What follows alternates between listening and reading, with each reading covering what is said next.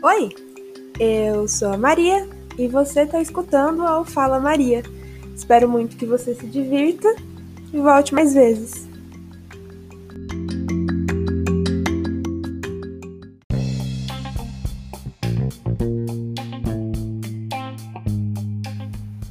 Antes do episódio de hoje de fato começar, eu queria dar um contexto do porquê eu decidi falar sobre isso.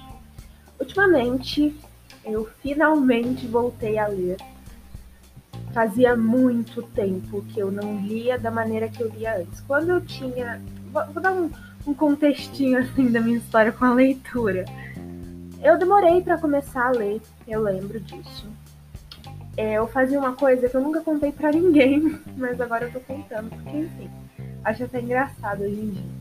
Quando eu comecei a ler na minha escola e até mesmo a minha mãe, era muito comum de ensinar as crianças a ler, a ter o hábito de leitura com os gibis, principalmente da turma da Mônica.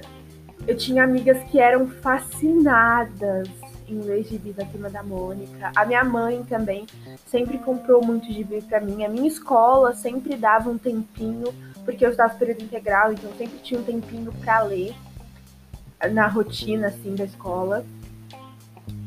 E eu tinha muita preguiça de ler. Não é que eu não sabia ler, era só que eu não queria ler. E aí o que eu fazia? É, pra falar a verdade, eu nunca, nunca na minha vida li um gibi da Turma da Mônica. Eu fingia que eu tava lendo. E aí, conforme o tempo foi passando, é, eu sempre ia com minhas amigas quando eu tava na escola, é, eu fingia tão bem que eu realmente fingia que eu tava lendo. Eu passava o olho nas palavras, eu ficava. E aí eu comecei a perceber que eu precisava começar a ter um tempo bom para virar a página, sabe? Porque quando eu passava muito rápido, as minhas amigas, a minha mãe, as professoras percebiam que eu não estava lendo, que eu estava só passando. Então eu comecei a reparar nas minhas amigas em quanto tempo elas viravam a página. E aí eu comecei a demorar um pouquinho mais para virar as páginas. Então, assim, eu para eu começar a ler mesmo, demorou um tempo. E foi por pura preguiça, era só porque eu não queria ler. Mas, assim, depois de um tempo eu comecei a gostar de ler. E aí eu comecei a ler bastante livro. E eu lembro que eu adorava ir na Saraiva com a minha mãe comprar algum livro assim para ler. Normalmente eu não terminava os livros, eu lia só um pouco mais da metade e deixava de lado. Eu fiz isso com vários livros, mas depois de um tempo eu comecei a ler eles até o final. E aí eu não sei se por conta da rotina de estudo ou porque eu só perdi mesmo a vontade, eu parei de ler de um tempo pra cá, assim. E agora com a quarentena, não sei, eu decidi voltar a ler é, mudei as coisas que eu leio, agora eu leio coisas mais diferentes do que eu lia antes. Antes eu lia só histórias de romance, coisas fofinhas e diário de um banana, essas coisas assim, porque são coisas normais que crianças leem. Mas agora eu tenho lido coisas que, não sei, sabe, são legais e, e boas, assim, sabe? Enfim. Mas, é, ultimamente eu acabei de ler, eu li ontem, terminei de ler ontem, no caso, vocês não sabem quando é ontem, né? Pensando aqui, mas tudo bem. É, terminei de ler Admirável Mundo Novo, que, assim, só dando comentário mesmo, ninguém pediu, mas eu tô dando. Odiei do fundo do meu coração. E antes eu tinha lido Revolução dos Bichos, que é um livro muito bom. E aí eu tenho o Código da Vinci para ler. Só que é um livro muito grande, eu sei que é um livro que vai me cansar, porque é uma leitura mais, assim, diferente do que eu tô acostumada a ler. E aí eu tava procurando ontem vocês também não sabem o que é ontem, mas enfim, tava procurando na Amazon um livro mais. Assim, não, não é um livro besta, eu ia dizer um livro besta, mas não é besta. Um livro que aborde coisas do cotidiano, como sentimentos e tudo mais, e eu gosto muito de ler é, poesia, então tava procurando isso. E livros que abordem, tipo, sabe, assim, mais coisas de escritores falando com si mesmo do que com os outros. E acabou que no meio disso, agora sim, chegando onde eu queria chegar, acabou que eu achei um livro no Kindle, eu não sei se é assim que fala, mas é K-I-N-D-L-E. É, que enfim, baixei aqui, tá, um livro de graça que se chama Se Não Fosse Por Você, Eu Não Estaria Aqui. Que são vários é, escritores entre eles Thalita. Putz, esqueci o nome da moça. Thalita Rebouças? Thalita Ribeiro? Pode nem ser Thalita o nome dela, mas enfim, a moça do Fala Sério Mãe, então, ela. E a Bruna Vieira, que é uma moça que eu acompanho bastante no Instagram, enfim. Tem ela, cartas dela lá no meio. E no meio dessas cartas são cartas que todos os escritores dirigiram a eles do passado, falando com eles da adolescência, a maioria com 15 anos mais ou menos. E aborda, tipo, vários temas, tem que são mais pesados, assim, que faz chorar. Era isso que eu tava querendo, que faz chorar. Enfim, acontece que comecei a ler hoje de manhã. E aí eu pensei, vou ler o quê? Umas duas, três cartas por dia, porque aí eu vou ter bastante coisa para ler. Enfim, acabou que eu li o livro inteiro. Era 10 horas da manhã, eu tinha acabado o livro, sim. Eu li o livro todo em um dia, porque são coisas legais, assim, são coisas leves de ler, que você não fica pensando muito. Enfim. E aí que tá o ponto. Em várias cartas, é, muitos deles abordaram sobre o fato deles se orgulharem de quem eles eram e de tudo que eles tinham passado e tudo que eles tinham se tornado, deles terem orgulho de si próprios. Então hoje eu vim falar sobre isso, depois dessa introdução enorme que durou seis minutos. Provavelmente o episódio de hoje vai ser mais curto, porque eu, eu tenho pouca coisa para falar, acho que foi por isso que eu falei muito sobre esse hábito de leitura meu. Mas enfim, é isso.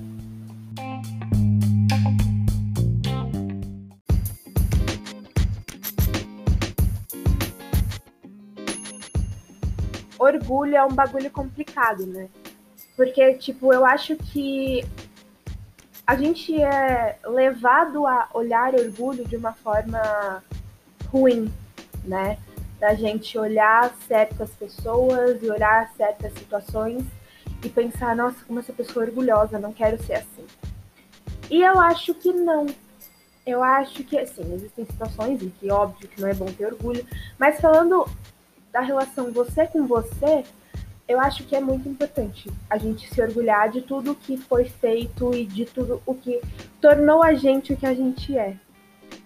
E eu penso muito no seguinte: quando você vai, não sei, mudar um hábito, você decide, não sei, mudar de vida, sabe, mudar sua maneira de agir, enfim. É normal que pessoas à sua volta que estavam acostumadas com o que você era é, não aceitem essa mudança, sabe? Não é que não aceitem, tipo, te questionem o porquê você está mudando e questionem o qual é o motivo de você estar fazendo isso e digam que a sua versão anterior era melhor, mesmo que você não perceba que você está mudando, sabe? A gente está em constante mudança e não dá para negar. A todo momento a gente está mudando. E existem mudanças que são mais perceptíveis, tem mudanças que a gente escolhe mudar, e tem vezes que a gente não escolhe, a gente simplesmente muda.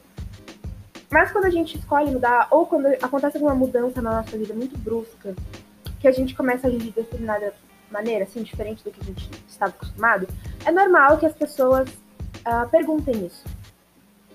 E eu acho que se tem uma coisa que eu penso muito é a partir do momento que você está agora na sua vida, esse momento de agora. Se você olhar para trás, se você olhar para a sua versão quando você tinha 5 anos, e tudo que essa criança sonhava, e tudo que ela pensava, e tudo que ela idealizava ser, ela estaria feliz com quem você é hoje? Essa é uma coisa que eu penso muito, muito mesmo. Porque é assim, pegando, sei lá, a minha versão quando eu tinha 11 anos. Eu não imaginava que eu seria quem eu sou hoje. De verdade, eu não imaginava. Eu tinha uma visão um pouco superestimada minha em relação comigo mesma. Eu acho que eu me cobrava muito e hoje em dia eu tenho percebido que eu não me cobro tanto. Eu tenho, eu percebi assim que eu não preciso ser a pessoa perfeita. É, e, e eu percebi também que antes eu me via de uma maneira muito excluída da, da sociedade, assim, mais ou menos, sabe? Eu, eu sentia que eu não me encaixava, eu acho que essa é a palavra. E como o tempo foi passando, eu fui, assim, me descobrindo, me conhecendo, isso é normal. E aí eu, eu entendi que o mundo, ele é muito grande. E existem pessoas iguais a você, que vão te aceitar e que vão te abraçar e que vão que vai ter um papo legal e que vão conversar com você e que vão te entender, mesmo que isso demore para acontecer. E eu acho legal porque hoje eu me sinto assim, não totalmente orgulhosa da pessoa que me tornei, mas eu me sinto um pouquinho orgulhosa disso. E eu acho isso importante, eu acho muito importante. Porque eu acho que quando você se orgulha um pouco da pessoa que você é, é um passo, mesmo que pequenininho, para você se amar. Eu sei que se amar é uma coisa complexa, que leva tempo e que principalmente mulheres levam mais tempo para isso, porque a sociedade está o tempo todo jogando pressão estética em cima da gente e tudo mais, e a gente se cobra demais para ser perfeita e não errar e ter o corpo perfeito e agir da maneira perfeita e ser totalmente perfeita. Eu sei que assim, pra gente é mais complicado, mas eu acho muito importante isso, da gente se orgulhar de tudo que a gente tem feito. Não falando só de grandes feitos, sabe? Tipo, não sei, conseguir o um melhor emprego ou ter a melhor casa. Falando de coisas pequenas, tipo, não sei, beber dois litros de água por dia, cara, você pode muito se orgulhar disso. Você está dando um passo para não ter pedra no rim. Olha como isso é incrível, sabe? Então eu acho que a gente tem muito que começar a se orgulhar de coisas pequenininhas. Porque eu acho que de pouquinho em pouquinho a gente vai ter uma vida assim plena de orgulho, uma vida uh, boa.